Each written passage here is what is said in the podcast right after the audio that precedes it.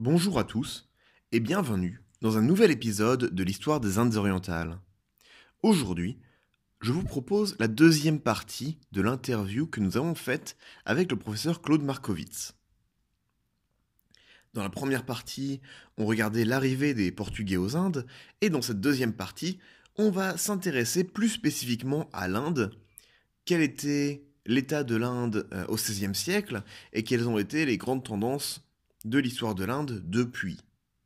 C'était encore très intéressant, mais encore une fois, comme euh, la qualité sonore était assez immonde pendant l'interview parce que nous étions dans un bar, j'ai dû tout retranscrire et tout réenregistrer. Donc, de ma même et mélodieuse voix, vous entendrez mes questions et ses réponses.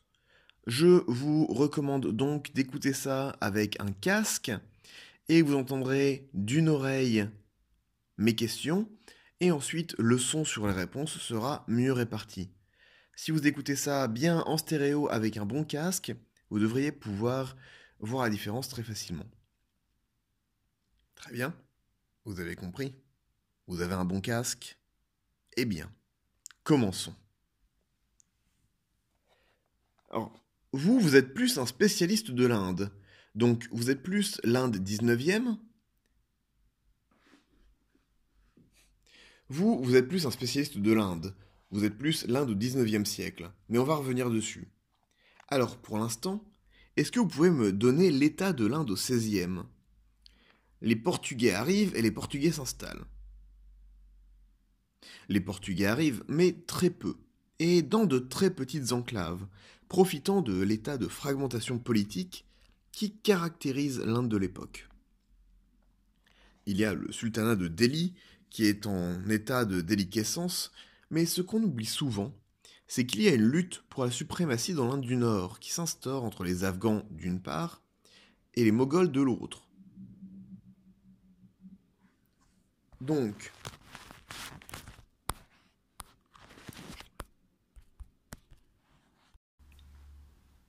qui s'instaure entre les Afghans d'une part et les Moghols de l'autre. Donc, on les appelle Mongols, mais en fait, ce sont des Turcs, turco-mongols.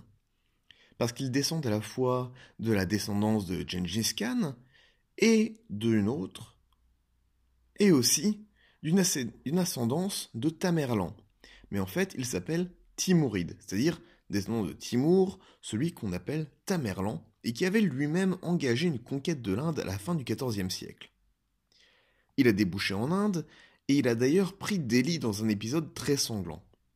Et donc en fait, son descendant Babour, qui est le premier empereur mongol,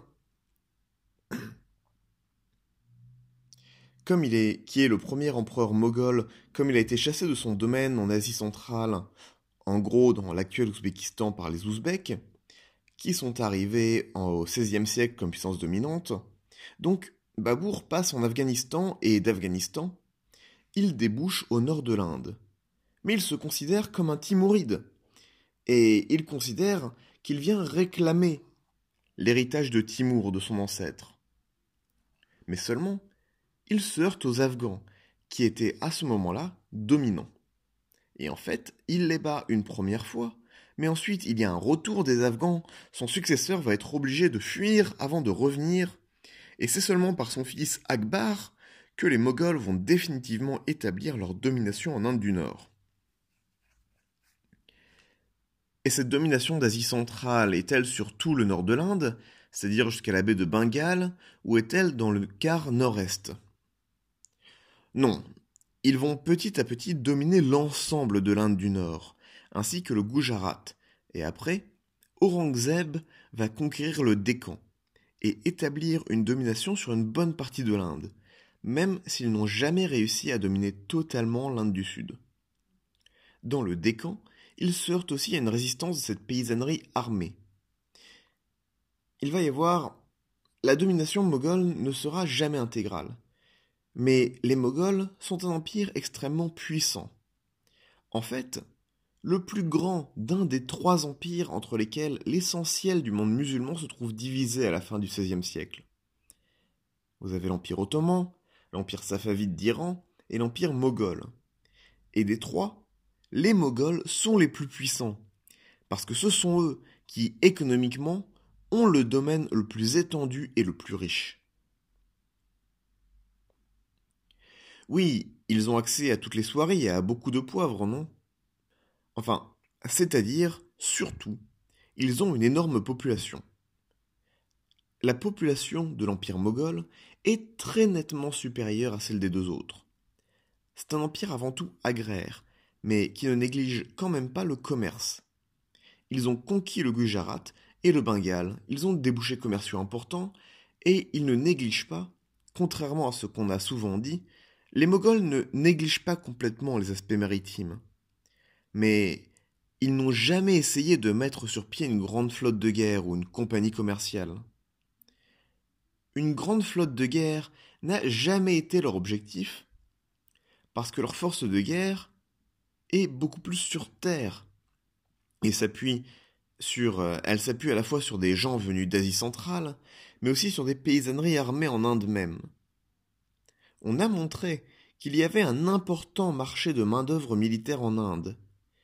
Il y a des paysanneries armées, il y a des millions de paysans qui, à la saison morte, s'engagent comme mercenaires. Donc on va vraiment être dans des armées de mercenaires plutôt que dans des armées de métiers fixes. Oui, c'est ça. C'est un marché de manœuvres militaires. C'est un marché de main-d'œuvre militaire dans lequel les empires piochent.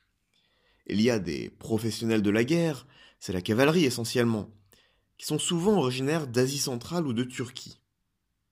Ou des Turcs.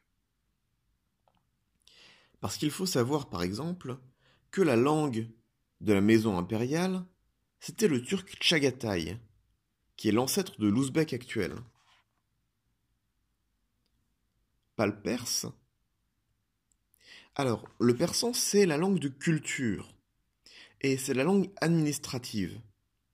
Mais la langue de la maison impériale, c'est le turc Tchagatai. Par exemple, Babour écrit ses mémoires en turc Tchagatai.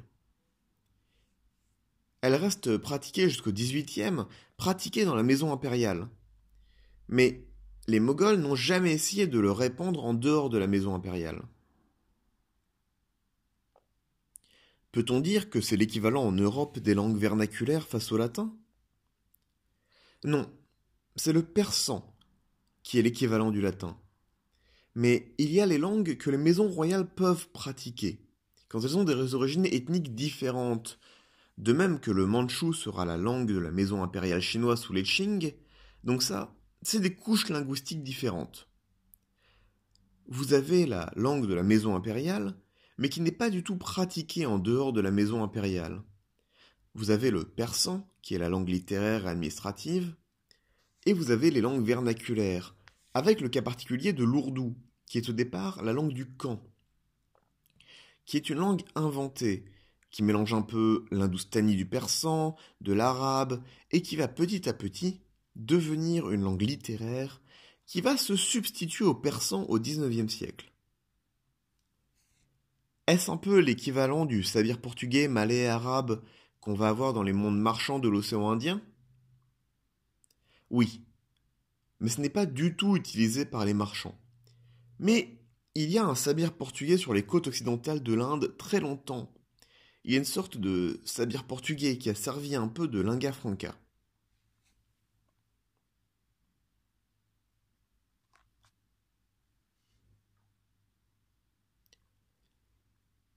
On sait que, en France, l'histoire de la colonisation et l'histoire coloniale sont des thèmes assez compliqués. On l'a vu pendant la campagne présidentielle et dans le passé de beaucoup de monde en général. Quelle va être la différence avec le passif britannique ou indien? Comment est-ce qu'on va s'en rappeler ici, notamment avec le Brexit, où les mémoires impériales ont été très réactivées? Oui, mais là c'est vraiment une question très compliquée, parce que, en fait, ce qu'il s'est passé, c'est que la domination anglaise en Inde a été acceptée par les Britanniques, comme un fait de base, surtout après la défaite de la grande révolte des Sipahs en 1857. Donc, le public britannique a accepté l'idée que l'Inde a été dominée par les Britanniques, et que c'était même le cœur de l'Empire. Et en fait, à partir de là, en Angleterre, on s'intéresse assez peu à ce qu'il se passe en Inde. Ça existe, mais par exemple, la montée du nationalisme en Inde ne provoque pas beaucoup de réactions du public britannique. Du public ou des administratifs? Non, mais les administratifs, c'est autre chose. Ils essayent de régler le problème, qui n'est d'ailleurs pas réglé. Mais je veux dire, le public britannique en général n'est pas très focalisé sur ce qu'il se passe en Inde. Les événements impériaux qui ont mobilisé l'opinion britannique à la fin du XIXe siècle, c'est la guerre des Boers en Afrique du Sud. C'est la guerre des Boers en Afrique du Sud. On s'intéresse très peu à ce qu'il se passe en Inde. Oui, d'ailleurs, la reine Victoria, malgré son titre d'impératrice des Indes, n'est jamais allée en Inde. Oui, elle n'est jamais allée en Inde. Peut-être qu'elle aurait eu envie d'y aller, mais ça, on n'en sait rien mais elle n'y est jamais allée, effectivement. Mais ce titre d'impératrice des Indes n'est pas très important, si ce n'est parce que ça mettait la, monarchie britannique au-dessus des autres monarchies européennes, en tant que monarchie C'était aussi dans une idée de continuité de l'Empire moghol. Mais ce qui est très frappant, c'est qu'il y a très peu de réaction de l'opinion britannique à ce qu'il se passe en Inde. Ce qui a fait au final que le départ des Britanniques de l'Inde a provoqué très peu d'émotions. En fait, il n'y a que quelques ultra-impérialistes, Churchill et ses disciples, qui se sont agités, mais ils n'ont eu aucune influence. Même les Tories, la majorité des Tories s'est désintéressée de ce qu'il se passait. Mieux vaut la Corrèze plutôt que le Zambèze? Oui, si vous voulez. La situation en Angleterre après la Seconde Guerre mondiale était tellement catastrophique qu'on s'est beaucoup concentré sur ce qu'il se passait en Angleterre et on avait très peu le loisir de s'intéresser à ce qu'il se passait ailleurs. C'est aussi un processus de colonisation qui a été engagé depuis un certain temps, non? Ça, on peut toujours en discuter. Moi, je ne suis pas vraiment favorable à la thèse de la décolonisation. En fait, ça s'est fait très brutalement. C'est vraiment les années de guerre qui ont été décisives. Et en particulier, le fait que les Britanniques se rendent compte qu'ils ne peuvent plus compter sur l'armée indienne, du fait qu'une partie importante des soldats indiens faits prisonniers par les Japonais en Malaisie sont passés du côté de Subhash Chandra Bose et de l'Indian National Army. qui s'opposait à la colonisation britannique. Du coup, les Britanniques n'ont plus vraiment confiance dans l'armée indienne. Et donc, si on veut rester en Inde, il faut s'appuyer entièrement sur l'armée britannique. Il n'y a tout simplement pas assez d'hommes. Les bidas britanniques n'auraient pas accepté de faire une guerre en Inde après 1945. C'est impossible d'amener le peuple britannique à accepter de se lancer dans une guerre coloniale en Inde. Et comme on ne pouvait plus compter sur l'armée indienne à ce moment-là, il n'y avait plus d'autre solution que de partir. Et donc, à ce moment-là, le problème qui reste, c'est comment partir. Avec le problème de la division hindou-musulman. C'est ça qui rendait les choses extrêmement compliquées. Mais bon, finalement la solution a été tout simplement de plier bagage et de se désengager le plus rapidement possible. C'est pour ça que Mountbatten a été chargé de cette opération. Parce que c'était le seul, étant lui-même cousin du roi, ce qui aidait notamment avec les princes indiens, c'était le seul avoir le prestige nécessaire pour lancer cette opération.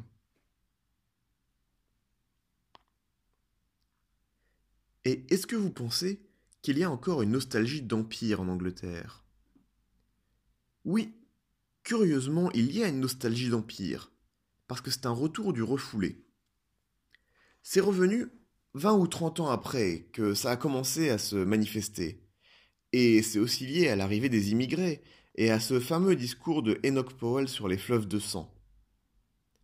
En 1968, Enoch Powell, qui était un conservateur très à droite et qui était en même temps un classiciste extrêmement cultivé, a prononcé un célèbre discours ou en, en utilisant des allusions classiques, il a parlé du Tibre, c'est-à-dire de la Tamise couverte de sang en liaison avec l'arrivée massive de ce qu'il percevait comme une arrivée massive d'immigrés.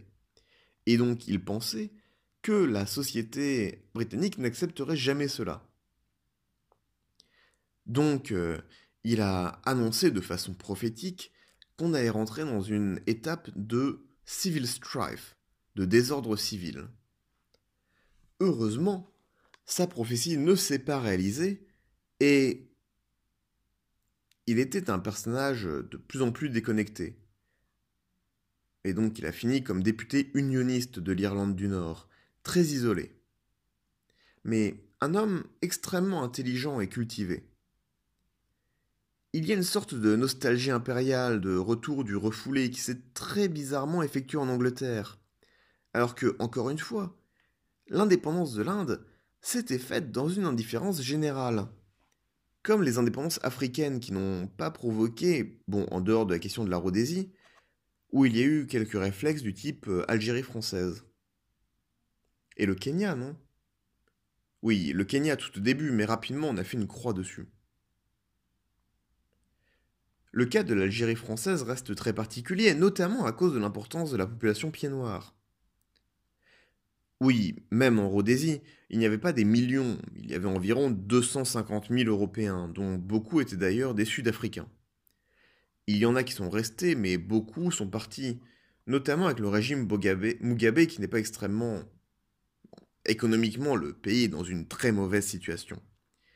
Il n'y a pas eu d'exode massif, mais un exode petit à petit en Rhodésie.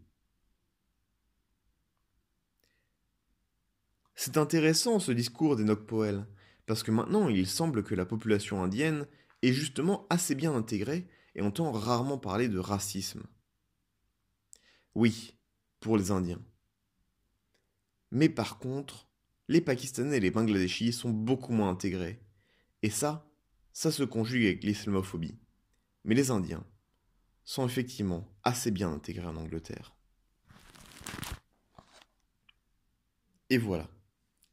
C'était la fin de l'interview avec le professeur Claude Markowitz. J'espère que ça vous a beaucoup plu. C'était pour moi très intéressant à faire et ça m'en a beaucoup appris. Je mettrai, pour les courageux, l'audio original euh, très peu retouché en ligne pour que vous puissiez faire la comparaison. D'une part parce qu'entendre la voix de la personne c'est toujours mieux, et de deux par honnêteté intellectuelle pour que vous voyez que je n'ai rien changé. Une note je m'excuse parce qu'il y a eu moins d'épisodes récemment. J'ai été un peu malade par-ci par-là, j'ai été assez occupé par ailleurs. Mais l'écriture de la prochaine série avance assez bien. Et je vous prépare peut-être d'autres surprises en attendant.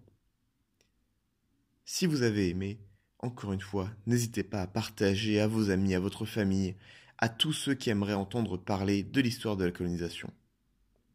Je vous remercie d'avoir écouté et vous souhaite une très bonne journée. À bientôt.